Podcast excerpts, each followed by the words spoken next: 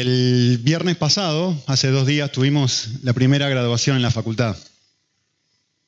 Em, mientras veníamos en el coche conduciendo con mi esposa, no, sé qué fue lo que llevó a esta conversación, pero los dos empezamos hablando sobre esto. Dijimos, ¿a vos, te gustaría un spa? Y, y Ani me dijo, no, la verdad que no, me aburría. Y yo le dije, a mí tampoco.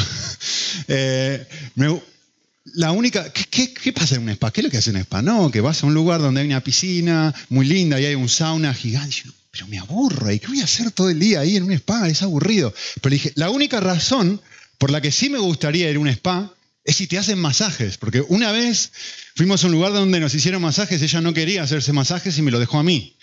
Y entonces yo fui y di, con vergüenza, horrible, la primera vez, no sé si han ido alguna vez, pero la primera vez uno va con miedo, digo, será un hombre, será una mujer, uno tiene que estar con el torso ahí descubierto, es horrible, ¿no? Era un hombre, no era tan cómodo, pero bueno, me tiré ahí, música tranquila y empezó, ¡ay, qué placer, por favor!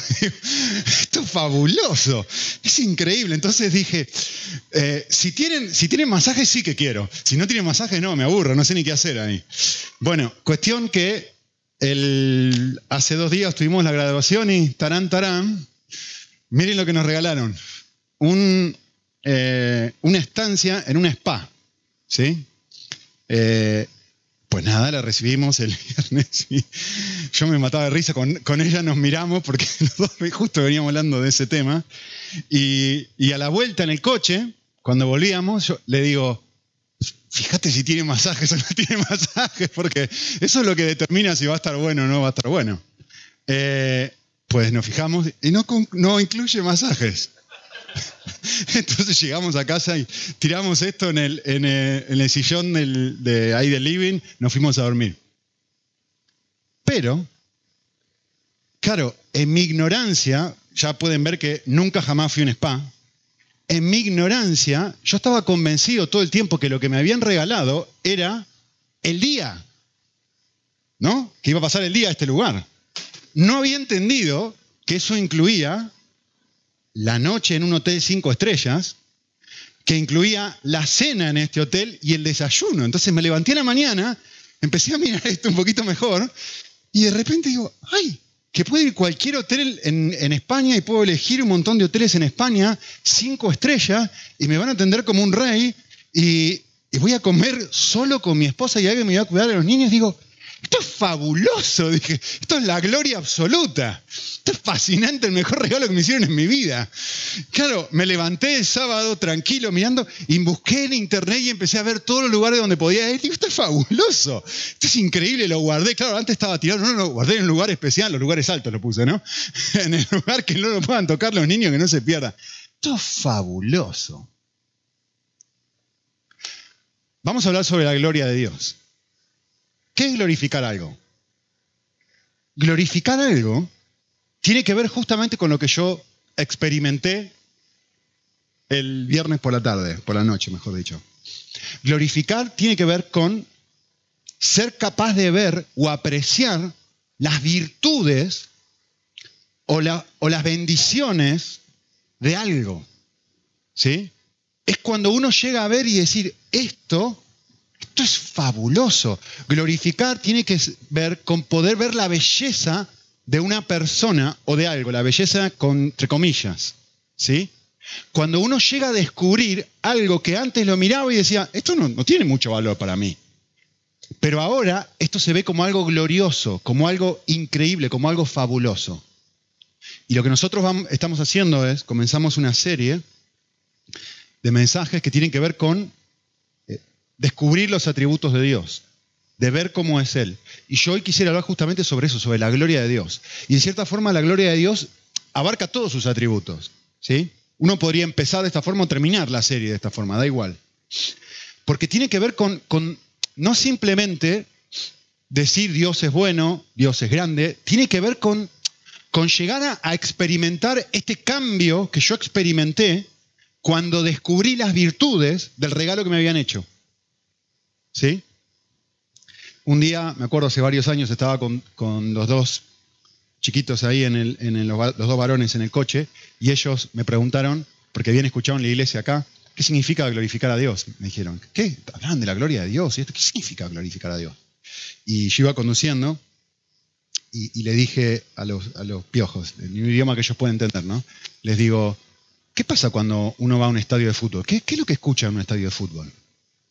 Y, seguida Tommy dice, ah, escuchamos esto. Messi, Messi, me... Y le digo, ¿y por qué la gente grita y corea su nombre?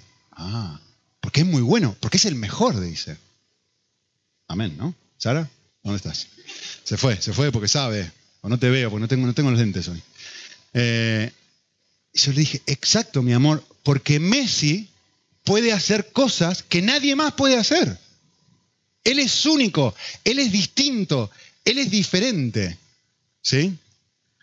Y justamente la gloria de Dios tiene que ver con apreciar cómo Dios es distinto, cómo Dios es diferente, cómo Dios es único, cómo Él es atractivo, cómo Él es precioso, cómo Él es excelente, y Él es diferente y es virtuoso y es distinto a todos. ¿Sí? Eh, Messi es distinto en su forma de jugar al fútbol, distinto a mí, distinto a ustedes, distinto al resto de los jugadores de fútbol, lo hacen, lo, lo hacen sobresalir. Lo hacen destacar por encima de todo el resto de los, el resto de los jugadores, el resto de los mortales, el resto de nosotros. ¿sí? Dios es distinto, diferente, no producto que sea jugar al fútbol, sino producto de su carácter, producto de sus atributos, producto de su forma de ser. ¿sí? John Piper define la gloria de Dios de esta forma. Me encanta su, definición. Dice, la gloria de Dios es la belleza y la excelencia de sus múltiples perfecciones. Qué lindo, qué lindo cómo lo define. La gloria de Dios es la belleza y la excelencia de sus múltiples perfecciones. En Dios hay una plenitud infinita y desbordante de todo lo que es bueno. La gloria de Dios es la armonía perfecta de todos sus atributos en un ser infinitamente hermoso y personal. Esta es la razón por la cual nuestro objetivo como iglesia es disfrutar a Dios. Es poder valorar, es apreciar, es decir, a ver quién es Él. No es simplemente creer en Dios, por eso elegimos esta palabra que en cierta forma me ayuda y me recuerda. No, no, no, es que no vale, por supuesto que tiene que ver con tener fe, ¿no? Poder ver lo que el resto, el resto de la gente no ve. Es disfrutar a Dios. Es justamente esto, es poder ver lo que antes no veía yo antes no llegaba a ver la belleza de lo que me había regalado. Y ahora yo puedo, tengo ojos para ver algo y puedo disfrutarlo, puedo apreciarlo, puedo, puedo glorificarlo, puedo apreciar sus virtudes, sus excelencias, que es lo que él está diciendo. ¿Sí? Tim Chester lo dice de esta forma, él dice, la gloria de Dios es la suma de toda su excelencia. Perdón, la suma de toda su esencia. Está buenísimo esto. ¿eh? La suma de toda su esencia. Su amor, su bondad, su belleza, su pureza, su juicio, su esplendor, su poder, su sabiduría y su majestad. Es la gloria, es la suma, es la suma de toda su esencia, todo lo que es Él. ¿Sí? Entonces, justamente, glorificar a Dios tiene que ver con poder apreciar esto es, es estimarlo, es atesorarlo, es valorarlo. ¿Sí? Y en cierta forma, es glorificarlo a Él, es disfrutarlo por encima de cualquier otra cosa. Es decir, yo cuando veo a Messi jugando digo, Él es distinto y aprecio y lo destaco por encima de cualquier otro. Tengo un jugador del Betis, tengo un jugador de lo que sea, del Atlético, de otro, de otro equipo, y digo, este sobresale por encima y yo lo aprecio por encima de cualquier otro. ¿Sí? Entonces, dar gloria a algo, a cualquier cosa, ¿eh?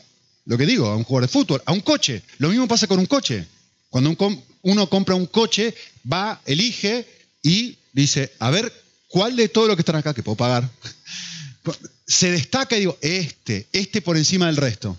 Podría haber ido a Ford, podría haber ido. Ayer justo estuvimos con Pedro Sanjaime, el director de la facultad, y él dice: Yo compro coches, estoy haciendo propaganda gratis, ¿no? dice: Yo compro coches Kia, porque para eso son los mejores. Y nos quedamos media hora hablando de las virtudes de los coches Kia. Yo la primera vez que los escuchaba, los coches Kia, no sabía que ni existían. Y él me empezó a hablar: No, que tienen un rendimiento tal y un precio tal, y por adentro son no sé qué y no sé cuánto. ¿Qué está haciendo? Los está disfrutando por encima de todo el resto de los coches. Y está diciendo, este es más valioso, este es diferente al resto. ¿Sí? Entonces, glorificar algo tiene que ver con que dentro mío yo le digo a otra persona, a otro objeto, a otra cosa, a Dios, tú no eres común, tú no eres normal, tú eres diferente. ¿Sí? Que de hecho es lo que hacemos todo el tiempo, con los mejores jugadores de la historia decimos, estos son los mejores. Con un pintor decimos, ¿qué decimos? Bueno, Picasso, Van Gogh, estos son los que se destacan, estos son los que no son normales. ¿Sí? Ahora, es muy importante entender que lo que puede ser glorioso para alguien puede no serlo para otro. Para mí, ir a un shopping, ir a un centro comercial, no es algo glorioso. No es algo que yo disfruto. Sí, callo, a vos sí. Yo sé. Hay muchos de ustedes que van al centro comercial y están en la gloria. Y yo digo, ay, por favor, me quiero ir de cuándo me voy de acá. Es horrible este lugar. Es asqueroso, claro. Y hay otros que miran esa misma cosa y dicen, pero esto, esto ¿cómo te querés ir? ¿Pero cómo te vas a querer ir? Mirá, mirá la ropa, mirá cómo disponen todo. Y, y presten atención a una cosa. El centro comercial lo que hace es tratar de poner toda la estantería de tal manera, estantería no se dice aquí, ¿cómo se dice? Sí, estantería. ¿Sí? Mostrador, lo que sea, como se diga, ¿me entienden? Y te pone la mejor ropa. ¿Con, qué objetivo? Los mejores maniquíes, todo esto, te lo pone de manera para atraerte, para que no te vayas, para que compres. Te tratan de vender su belleza, las virtudes y la excelencia de lo que están ofreciendo. ¿Sí? A mí no me cautiva ni medio. Nada, cero. Como muchos de ustedes no los cautiva el fútbol y a mí sí. Ese es el punto. El punto es que lo que puede ser atractivo para uno no puede ser atractivo para otro. la otra vez, hoy voy a usar muchas ilustraciones de fútbol, me van a disculpar, pero la otra vez vi un vídeo ahí en un diario deportivo que me resultó tan interesante. Era un entrenador de aquí, de Andalucía, del Betis, que, tenía, que tiene a este hombre como parte de su equipo. Eh, se llama Inyu, me parece, ¿no? Bueno, es un, es un jugador japonés. Y le, estaban haciendo un, alguien estaba filmando una conversación que este hombre tuvo con este jugador enfrente del resto de los jugadores, ¿no? Y, todo el mundo se mataba de risa cuando este, el, el, entrenador dijo esto. Dijo, ¿te quieres una pregunta? Le dice. Vos, no, vos no. Tú, en Japón, ¿eres guapo? Y claro, este japonés se puso todo nervioso, no sabía qué decir. Y dice, sí, tú eres guapo. Y, no sabía qué decir, estaba re nervioso el hombre, ¿no? Y, entonces el entrenador le aclaró y le dijo, no, te pregunto, porque yo no tengo la capacidad de ver la belleza japonesa. Para mí son todos iguales. entonces yo no puedo ver si tú eres un hombre guapo para las mujeres japonesas o si no lo eres. ¿Eres guapo? Y se reía y decía, bueno, sí, sí, sí. sí. Eh, no, puede apreciar.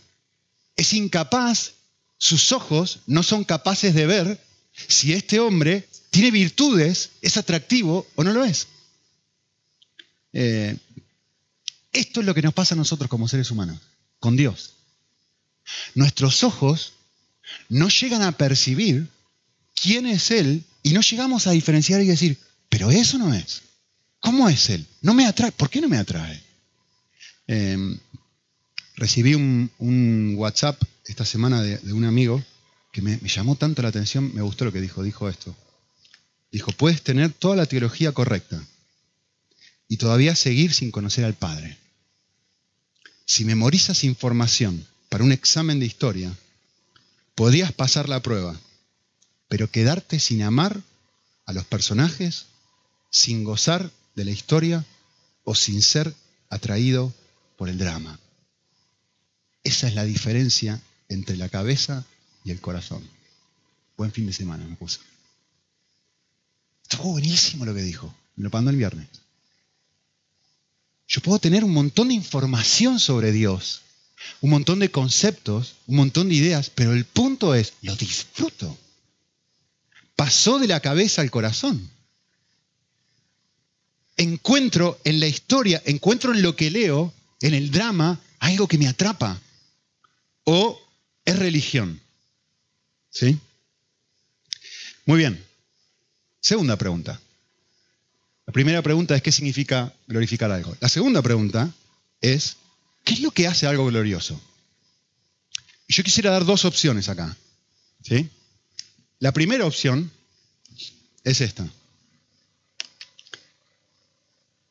La cosa que hace algo glorioso es la cantidad de gente que admira ese algo. Entender esta diferencia entre una cosa y otra es muy importante. ¿eh? Así que presten atención. Porque hay dos formas de glorificar algo. Entonces, esta es la primera opción, es la normal. ¿sí? ¿Qué determina si algo es glorioso, si algo es atractivo, si algo tiene valor? ¿Qué es lo que determina si algo tiene valor? La cantidad de gente que lo admira. Ejemplo, miren esto. Un árbol. Es un árbol. Eh, ¿Qué tiene? Hojas, tronco, rama. ¿Cuántos árboles parecidos a ese hay en el mundo? Miles. ¿Qué lo distingue? ¿Qué lo hace especial? Nada. Absolutamente nada. Es un árbol común, normal. Hay miles y miles y miles de árboles así. Salvo que ese no es un árbol común. Quizá no es un árbol común. Es más, lo más probable es que sea muy común. ¿Saben qué es eso? Eso es ese árbol está en Palestina. Y ese árbol es el sicómoro donde supuestamente Saqueo se subió para ver a Cristo, cuando Cristo pasó por delante del pueblo. Y ese árbol, ese mismo árbol, todo el tiempo, con mi esposa hemos estado ahí, todo el tiempo hay gente que lo está venerando. Hay gente que está, le va a visitar, hay gente que paga cantidad de dinero solamente para ir a ver ese árbol. Solamente para eso. ¿Sí? Ahora, quiero explicarles algo para que lleguen a apreciar lo que quiero decirles. Ese árbol, obviamente, no es el sicómoro que se subió Saqueo. Primero, el sicómoro que donde se subió Saqueo hace años de años de años que ya dejó de existir. Arranquemos por ahí. Segundo, el sicómoro donde estuvo Saqueo eh, nadie lo sabe, o sea, nadie, vivió dos mil años para decir no se sabe qué y se fue pasando. Es ridículo, es ridículo. Entonces, yo quiero que entiendan algo, porque esta es la clave. Miren, este árbol no tiene nada de especial en sí mismo, es igual a cualquier otro árbol.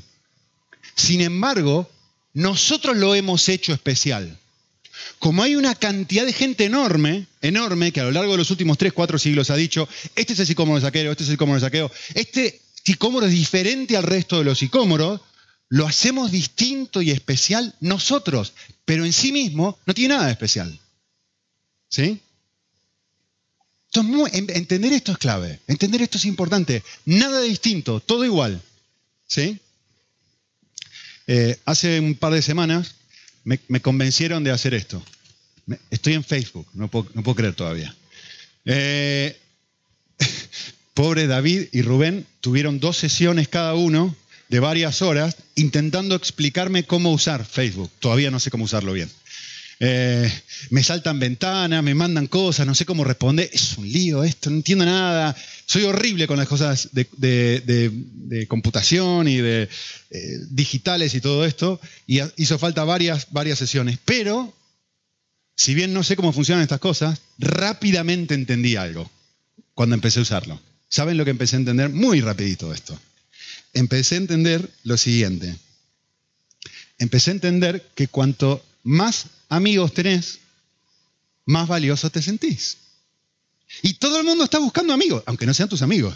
Le mandás 700 millones de invitaciones a todo el mundo, aunque no son tus amigos, porque en cierta forma tener 120, 230, 440, 1000, uh, llegué a 1000, te hace sentir valioso y especial. Y cada vez que alguien publica una foto ahí, yo sé que para ustedes esto es, historia antigua, ¿no? Para mí es nuevo.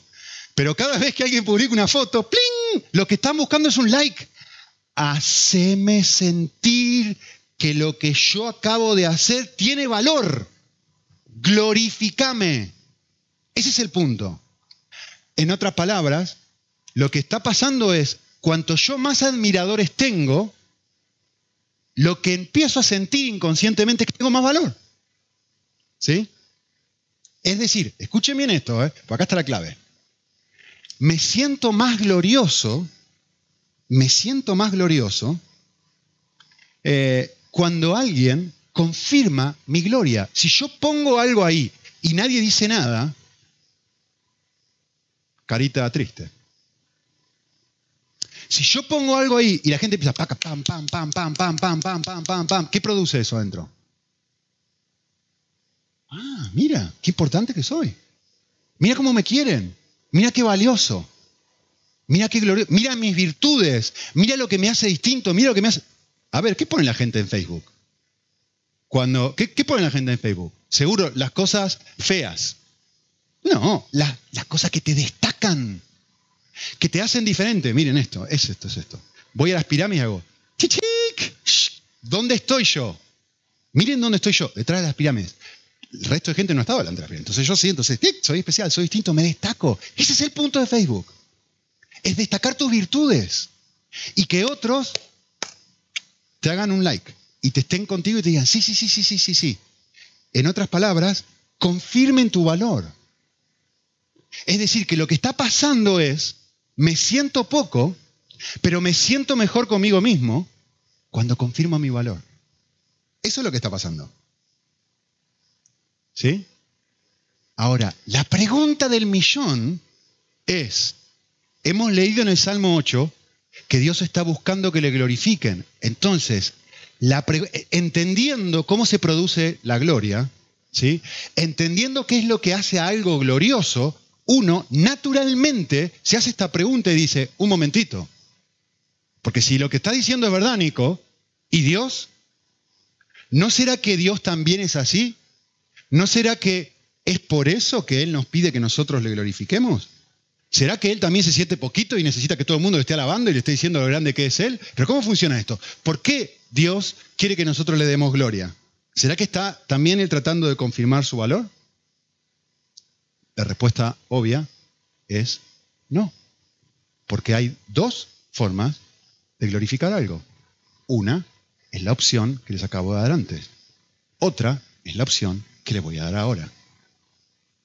¿Qué es lo que hace grande a algo? La opción número dos es esta. Algo es glorioso porque tiene valor en sí mismo, no porque alguien se lo atribuye. ¿Sí? Es decir, no depende de la cantidad de gente que lo admire, no depende de la cantidad de likes que tenga Dios. A ver si, ahora sí, Ahora tengo uno más. Ah, entonces soy más valioso. Tengo uno más. Ahora, ahora tengo más seguidores. Ahora, soy más, ahora hay más cristianos en el mundo. Soy más Dios que antes. No, no, no, no. Tengo más gloria que antes. No, no, no, no, no, no, no. Es que tengo más gloria que antes. No es que Dios va teniendo más gloria que antes. No, no, no, no, no. No es que llega a ser glorioso. Es que alguien llega a apreciar lo valioso que Dios siempre fue. Ah, muy distinto esto es muy distinto que nosotros digamos, ah, que venga alguien hace 700 años atrás y diga, ese es el sicómoro donde se subió saqueo. Y todos empecemos, va, va, sí, sí que lo es, que lo es, que lo es, vamos a darle gloria. Y de algo que no es, hagamos algo valioso. A decir, no, un momento, esto es valioso en sí mismo, esto es un hotel cinco estrellas que yo antes no había visto su valor y ahora lo veo. No es que ahora porque yo lo veo, le estoy dando gloria a esto. Esto ya era glorioso el momento que me lo dieron. Lo que pasa es que yo no había podido ver el valor del regalo. Esa es la diferencia. Eh, alguien en justamente en la graduación, no sé ni quién fue, pero alguien me contó esto, hizo un comentario muy lindo eh, sobre la graduación que dijo, después de estar en esta graduación, eh, dijo, ahora puedo ver todo el esfuerzo que había detrás de lo que se estaba haciendo en IPSTE. Antes no lo veía de manera plena. Eh, y de hecho un montón de gente que trabajó, que estuvo trabajando, pero un montón de gente. Eh, no quiero nombrar porque me voy a olvidar, pero mucha gente que estuvo trabajando solamente para, es, para el evento que tuvimos, eh, horas y horas y horas y horas trabajando y sirviendo. Pero yo quiero que entiendan algo. Em, ¿Lo puse esto? No lo puse. Se los digo. Esta persona llegó a observar algo que ya era, ya era una realidad.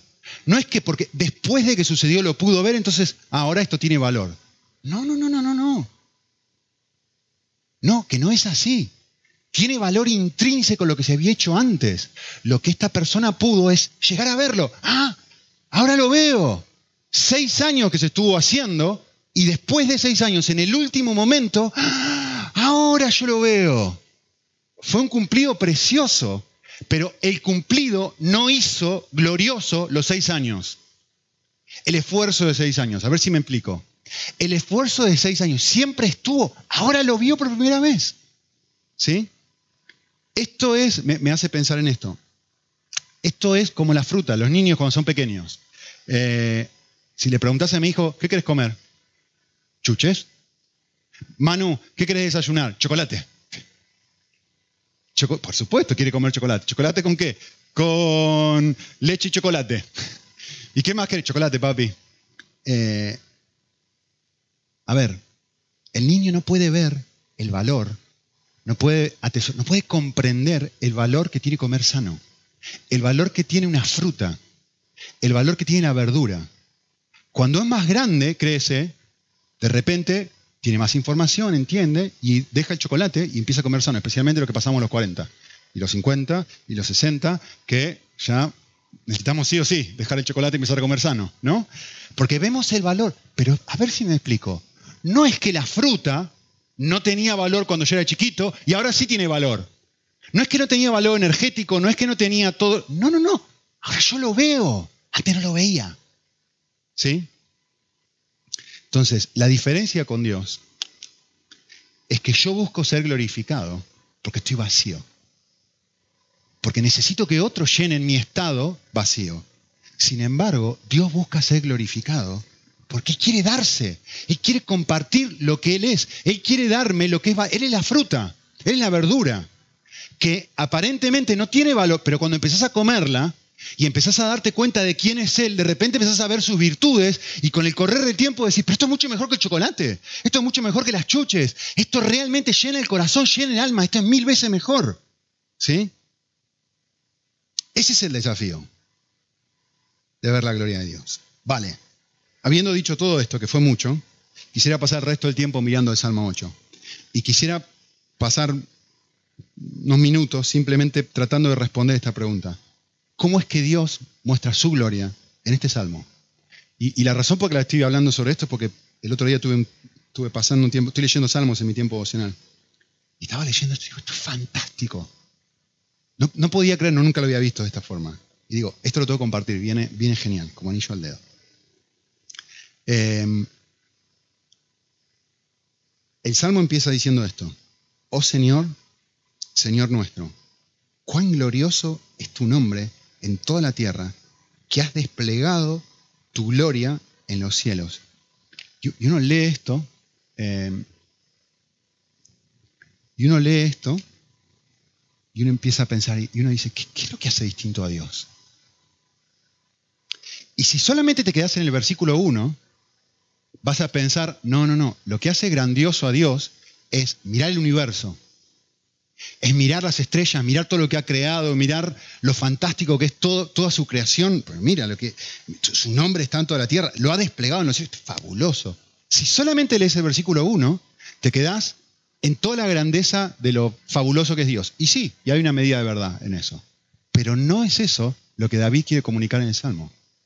David quiere comunicar otra cosa el versículo 2 va a decir, ¿por qué Dios es glorioso? ¿Por qué Dios? ¿Por qué es distinto? ¿Qué es lo que lo hace único? ¿Qué es lo que lo hace especial? Y miren lo que dice el versículo 2. Dice, por boca de los infantes y de los niños de pecho, has establecido tu fortaleza por causa de tus adversarios para hacer cesar al enemigo y al vengativo. Yo sé que es un texto complicado, pero cuando lo entendés es fabuloso. ¿Qué está diciendo? Dios está diciendo esto, eh, perdón, David está diciendo esto. Dios es distinto. Dios es diferente y su gloria se despliega en todo el universo porque Él toma a los niños, piensen que esto es poesía, ¿eh? no está hablando de una forma literal, porque Él toma a los pequeños de este mundo y los usa para establecer su reino en la tierra, los usa para establecer su fortaleza, para hacer avanzar, para avanzar sobre los que no lo quieren, sobre los que son sus enemigos. ¿Sí? Lo que hace glorioso a Dios, lo que lo sorprende a David es esto. Lo que lo hace fantástico a Dios es que Dios es humilde. Es que la gloria de Dios no es gloriosa, entre comillas. Su gloria es una gloria que Dios toma a las personas, a los niños, a los pequeños del mundo, a los que nadie elegiría, y dice a esos. Miren la pantalla. Esto estaba mirando en el diario. ¿Dónde se fueron de vacaciones los futbolistas? Yates, Lamborghini, me fui no sé dónde, a la isla no sé cuánto, y a Malasia, y todas cosas extravagantes. Creo que este hombre pagó 200 mil euros por usar este yate eh, una semana. 200 mil euros por usar el yate nada más. Uno mira la gloria que, hay en, el, en, los hombres y Dios dice, ¿ves? Yo soy distinto a esto. Yo soy diferente. Yo no manifiesto mi gloria de esta forma, sacándome una foto, publicándola en Facebook, en Instagram, donde sea, y poniendo y diciendo, mira dónde estoy. No, no, no, no. Yo manifiesto mi gloria de esta forma. Yo manifiesto mi gloria usando gente pequeña. Estableciendo mis propósitos en la tierra por medio de niños. Por medio de gente que nadie elegiría. No, por los famosos, por los ricos y famosos, sino por personas a las que nadie, nadie, absolutamente nadie elegiría. Y uno dice, esto no, tiene sentido. El Dios glorioso del universo usando a alguien así, es que no cuaja. Tendría que usar a los más importantes, tendría que usar a los más... Y él dice, no, yo soy distinto, yo soy diferente. Yo elijo a las personas que nadie elegiría. Ahora quisiera aclarar algo. ¿Qué, es lo que viene a tu mente cuando pensás esto? Cuando pensás en la gente pequeña. Cuando pensás en los débiles. ¿Qué viene a tu mente? Cuando pensás en los marginados. Cuando pensás en la gente a la que nadie le atraería, que es lo opuesto a las fotos que yo les acabé de poner en la pantalla. ¿En quién pensás? Porque es lo que el texto está diciendo. ¿eh? Cuando, de vuelta, es poesía. Cuando dice que usa a los niños, está hablando de las personas que no tienen valor delante del resto de los hombres. Los humildes, los pequeños. ¿Qué viene a la mente? Yo te voy a decir lo que viene a la mente mía, de una forma normal. Lo que viene a la mente mía es los pobres, las personas no educadas, las personas que eh, no, tienen recursos económicos, que no han podido estudiar, que no han ido a la facultad, que no han ido al colegio, que no han terminado ni el jardín de infantes. ¿No? Eso es lo que normalmente viene a la mente. Sin embargo, es muy interesante porque esto no es lo que dice el Salmo. muchas veces es así, es verdad. Las personas que tienen menos recursos, menos educadas, se acercan a Dios justamente por falta de recursos. Es decir, muchas veces es así, no digo que no. Pero en este caso en particular, es muy interesante que en el Salmo no es así. ¿Saben por qué? Eh,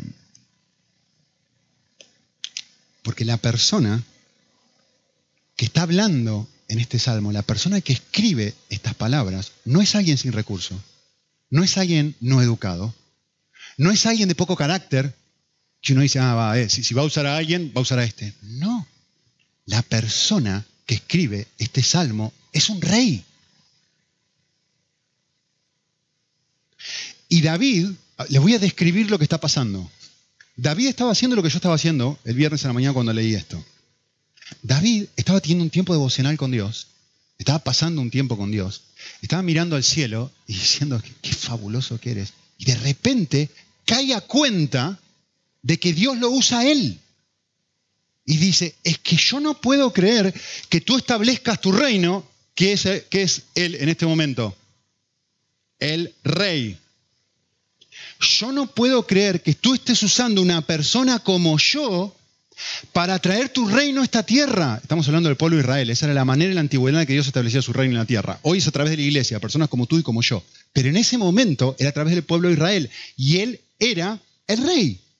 Y él está pasando un tiempo con Dios a solas y está diciendo, un momento, es que es increíble que tú me uses a él. Él se está calificando a sí mismo como un niño. Él está hablando de él, de sí mismo. ¿Sí? Eh, no puede creer esto, que Dios utilice a él para establecer sus propósitos en la tierra. Entonces, conclusión, moraleja, la, verdadera la verdadera humildad, la verdadera debilidad es una actitud de corazón, no es una acción externa. No tiene que ver con mi estado externo. No tiene que ver con si tengo poco, si educado, si soy poco educado, si no tengo mucho. No, no, no. Es que tiene que ver con este encuentro que tuvo David con Dios y estuvo cara a cara, donde reconoció quién es Dios y quién era Él. Y estas dos fuerzas se encontraron. ¿Sí? Miren, se los voy a decir de otra forma. Ser un niño o ser débil o ser humilde es un estado de sorpresa. ¿Qué es lo que está pasando en este salmo? Este hombre se está teniendo un tiempo con el Señor y está tan asombrado y sorprendido que no puede dejar de escribirlo, no puede dejar de adorar, no puede dejar de decir, es que sos fantástico, Señor, pero no sos fantástico porque sos grande, sos fantástico porque me usas a mí. Es que no puedo creer que me uses a mí. Eso es lo que David está diciendo. El nivel de humildad que tenés para rebajarte, Señor, a usarme a mí, es fabuloso. ¿Sí? Isaías dijo algo parecido. Dice, porque así dijo el alto y sublime. Está hablando Dios ahora, ¿no? El que habita la eternidad, cuyo nombre es el diferente, el santo. Eso quiere decir ser santo, ¿no? Es separar, es ser distinto. Yo habito aquí, en la altura, en la santidad. Acá es donde yo estoy. ¿Pero con quién estoy? Estoy con este. Estoy con el quebrantado y humilde espíritu. Y uno dice, vale. ¿Por qué? Y el texto lo explica. Dice, ¿por qué habita con esta clase de personas? No es para dejarte tirado, no es para denigrarte, no es para que te flageles y digas, uy, qué malo que soy, qué feo que soy, qué pocos recursos que tengo. Y no, no, no, no. Es para vivificarte, es para darte vida nueva, es para llenar tu corazón, es para levantarte. Es lo que dice el texto. ¿Sí? Es para darte una vida, es para que cuando puedas apreciar esto, de vuelta les quiero decir, esto que está escrito acá es una, expresión de emoción, de alegría. El salmo es un registro de un estado de ánimo, de un estado de ánimo de exultación. Este hombre está diciendo, es que no lo puedo creer, que el Dios del universo me use a mí para establecer. ¿Ustedes se dan cuenta que este hombre no está tirado en el piso? Este hombre está feliz, está lleno, está tan lleno, como voy a decir en un momento, que quiere dejarlo registrado, que quiere que tú y yo lo sepamos y que el resto de la historia sepa comprender esto es precioso. Comprender esto es fabuloso. ¿Sí? Es más, se lo voy a decir de otra forma. ¿Qué es ser humilde verdaderamente? ¿Qué es ser un niño? ¿Qué es ser débil? Eh, creo que no encuentro mejor definición que esto. Es un aprecio cristocéntrico de mi pequeñez y de la grandeza de Dios. A ver si me entienden lo que quiero decir. Es que yo miro la vida, veo lo, lo que es Dios miro lo que soy yo, pero lo veo filtrado de la cruz. Y como lo estoy mirando filtrado de la cruz, digo, yo no, Dios me acepta a mí, producto de Cristo. Dios me ama, Dios me quiere. No tengo que ser bueno, tengo que, tengo que ser débil para estar delante de Él. Y eso te rompe el corazón. Entre paréntesis, es justamente todo lo que dice después. Miren, versículo 3. Cuando veo tus cielos, obra de tus dedos, la luna y las estrellas que tú has establecido, digo, ¿ven cómo destaca su grandeza? Y de repente miren lo que hace. Dice, digo, grandeza y pequeñez. ¿Qué es el hombre? Para que te acuerdes de él. Y el Hijo del Hombre, ¿para qué somos nosotros? Pero miren cómo no se queda ahí tampoco. Dice, sin embargo, a pesar de estas dos realidades, lo que Dios quiere hacer es vivificarte. Y dice el pasaje, sin embargo, lo has hecho un poco menor que a los ángeles, lo coronaste de gloria y de majestad, lo haces enseñorear sobre las obras de tus manos, todos los ha puesto bajo sus pies, hojas, bueyes, eh, el cielo, tierra, todo. No puedo creer y otra vez vuelve a repetir lo mismo. Te adoro, te glorifico. Decir, lo que hace grande a una persona no es lo que esa persona es o lo que esa persona hace. Lo que hace que una persona se sienta grande es su capacidad de ver el valor que tiene el hecho de que Dios se fije en ti. Esto es lo que experimentó David. Cuando yo veo que alguien tan virtuoso, tan fabuloso, tan increíble, muchísimo mejor que un hotel cinco estrellas, muchísimo mejor que un spa, muchísimo... Cuando yo empiezo a entender que ese Dios dice, yo quiero tener una relación contigo, yo quiero yo quiero ser tu padre, yo quiero cuidarte, yo quiero ser tu consejero, yo quiero ser tu papá, yo quiero ser eh, quien te cuide, yo quiero ser quien esté cerca tuyo, yo quiero De repente esto te empieza a dar vida, te empieza a edificar, te empieza a llenar, y cuando estas dos cosas se juntan, ¿qué sucede?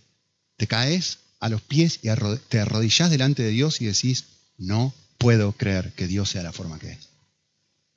¿Sí? La gloria de Dios no, es algo para estudiar, es algo para saborear.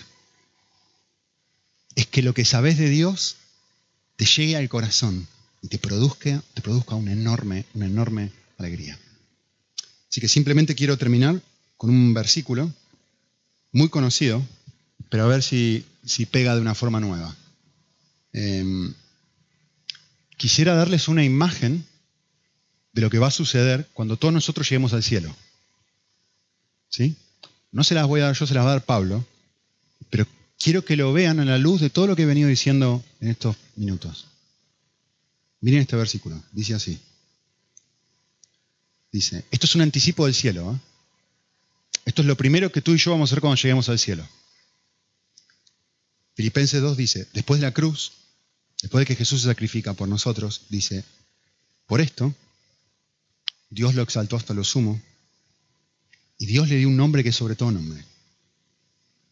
Para que en el nombre de Jesús se doble toda rodilla de lo que están en los cielos, en la tierra y debajo de la tierra. Y toda lengua confiese que Jesucristo es el Señor, para gloria de Dios Padre.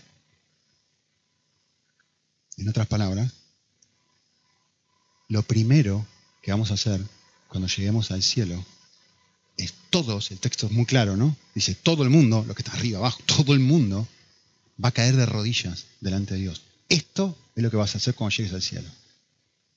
Ahora, quiero explicarles qué es esto. Y a ver si ayuda. Va a sonar medio feo que voy a decir pero se van a reír. En la semana estábamos en casa y vino una mujer a casa. Creo que algunos de ustedes estaban incluso ahí cuando pasó esto. Y estaba charlando con alguien, esta mujer en casa, en el living de mi casa, y yo bajé de la, estaba bajando la escalera, como que me puse detrás de ella, ella se dio vuelta, me miró y dijo, ¡Oh, ¡qué guapo! Y todos, no sé si, creo que había alguien más, y todos nos quedamos como, ¡Uf! Pedazo de, elogio se mandó esta señora. Eh, no, hay mucho para, para, enorgullecerse acá. Tenía 80 años. Así que, que no, mi mujer no se puso celosa ni nada por el estilo. Que era una señora de 80 años. Es más, el momento de, admiración de la señora fue tan grande que enseguida dijo, no, no, pero vosotros también sois, muy guapos, ¿eh? le dijo a todo el resto de gente que estaba ahí, se puso hasta nerviosa, ¿no? Eh, y fue muy gracioso, yo me quedé como, vale, se, pone rojo y no sabe qué hacer. Eh, bueno, es eso. Es un momento de sorpresa es un momento de ser confrontado con algo que no estabas esperando.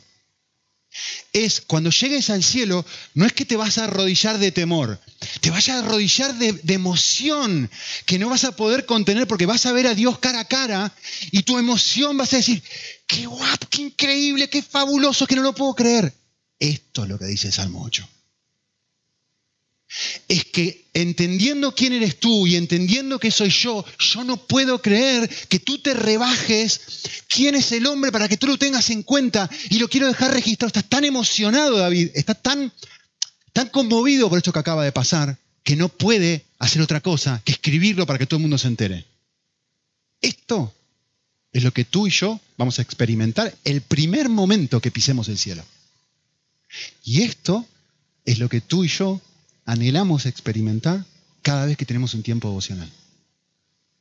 abrir la Biblia y ver, no sé si es una palabra acá, la guapesa de Dios, la hermosura de Dios, lo fantástico que es Él y que eso te conmueva. No te llene de información, te conmueva. Y por eso estamos haciendo esta serie, para que puedas ver quién es Dios y eso rompa tu corazón y lo encuentres más atractivo que ninguna otra cosa. Muy bien, oramos.